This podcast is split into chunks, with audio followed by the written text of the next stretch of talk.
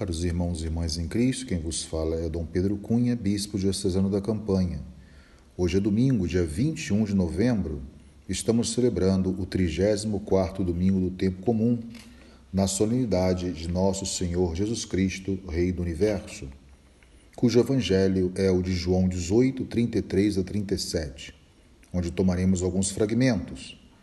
Naquele tempo, Pilatos chamou Jesus e perguntou-lhe: Tu és o rei dos judeus? Jesus respondeu: Estás dizendo isto por ti mesmo? Ou outros te disseram isto de mim? Pilatos falou: Por acaso sou judeu? O teu povo e os sumos sacerdotes te entregaram a mim. Que fizeste? Jesus respondeu: O meu reino não é deste mundo. Se o meu reino fosse deste mundo, os meus guardas lutariam para que eu não fosse entregue aos judeus. Mas o meu reino não é daqui. Pilatos disse a Jesus: Então tu és rei? Jesus respondeu: Tu dizes, eu sou rei.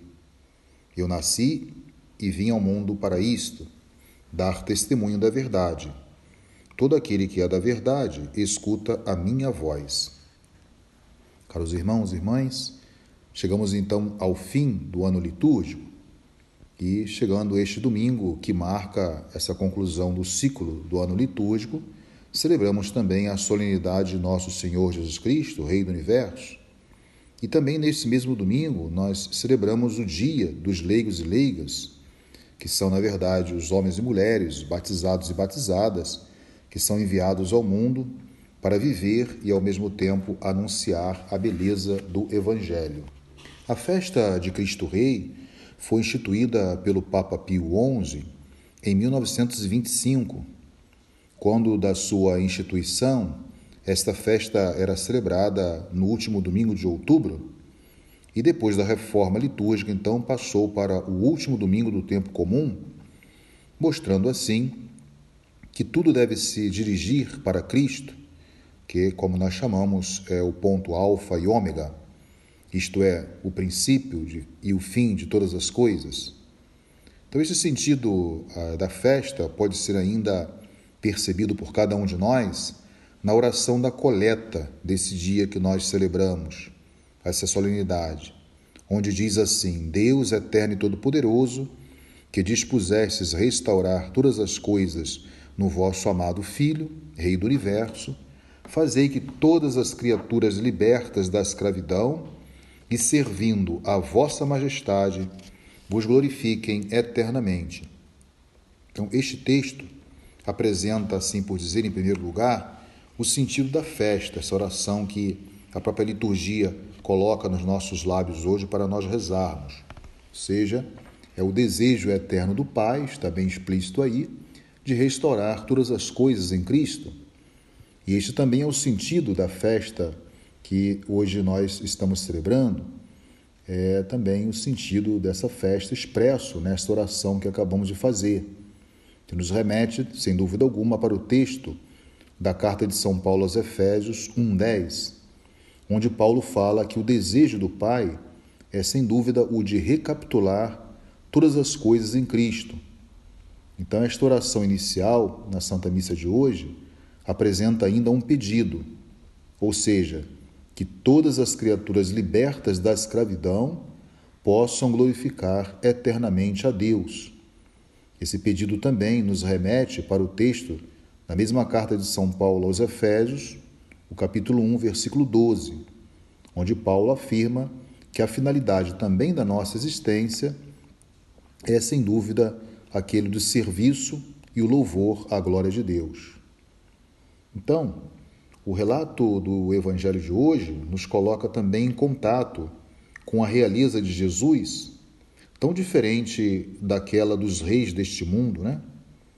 Então, diante da pergunta de Pilatos, Jesus afirma a sua realeza com muita veemência: Eu sou rei. Mas também afirma que o seu reino não é deste mundo. De fato, Cristo é rei, mas seja a sua forma de reinar seja o seu reino em si, ultrapassam, sem dúvida alguma, é, toda a lógica deste mundo. O seu modo de reinar é, é também paradoxal, porque sendo Deus, ele aceitou descer a nossa condição humana e sendo rei, se fez servo, entregando-se à morte, à morte de cruz, para nossa salvação, como também o apóstolo Paulo descreve na carta aos Filipenses, no segundo capítulo.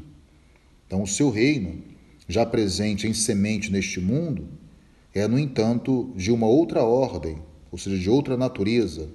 É uma realidade que nos ultrapassa. É um reino que se nos apresentará plenamente somente na glória. Então, nós que somos cristãos, devemos reconhecer a realeza de Cristo.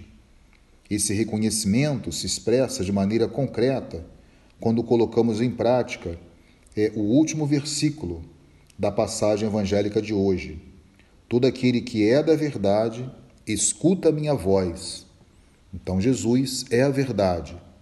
E nós que estamos enraizados nele, devemos também reconhecer essa sua realeza de maneira concreta, ouvindo a sua voz, ou seja, conhecendo também e colocando em prática a sua palavra.